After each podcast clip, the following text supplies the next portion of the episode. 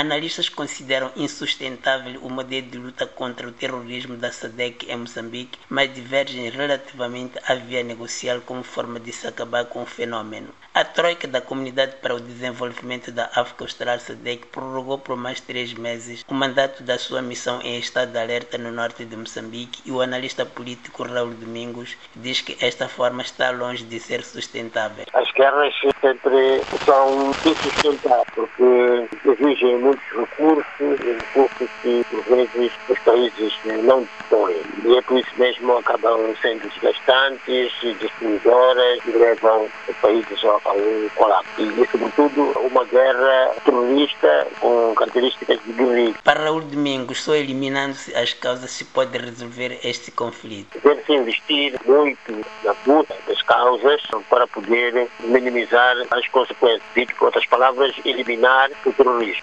De modo que a sustentabilidade, como diz o orçamento previsto agora, ronda nos 29, 89 milhões de dólares.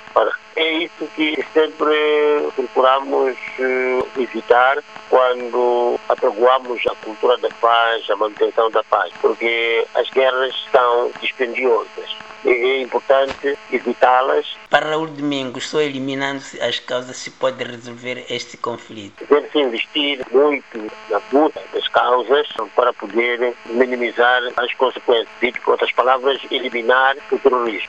De modo que a sustentabilidade, como diz o orçamento previsto agora, ronda nos 29, 89 milhões de dólares.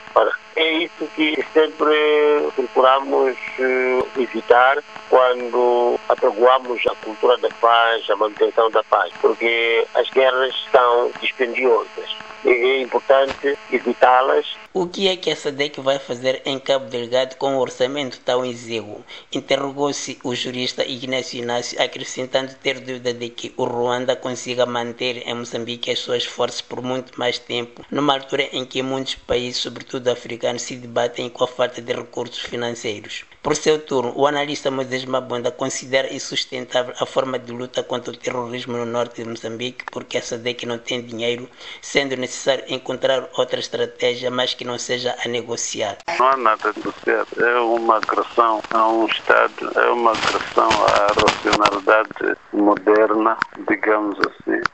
É uma agressão aos valores sociais e à própria vida humana. O ser humano, como a Carta das Nações Unidas diz bem, nasce livre e tem a liberdade de escolher a forma como quer viver. E tem que ter essa liberdade. O que estamos a dizer, o terrorismo não é isso. É a imposição de que a doutrina, a forma de vida, a filosofia tem que ser de uma religião. Isso é inaceitável. Não podemos negociar em nenhum momento para quê. De Maputo para a Voz da América, Ramos Miguel.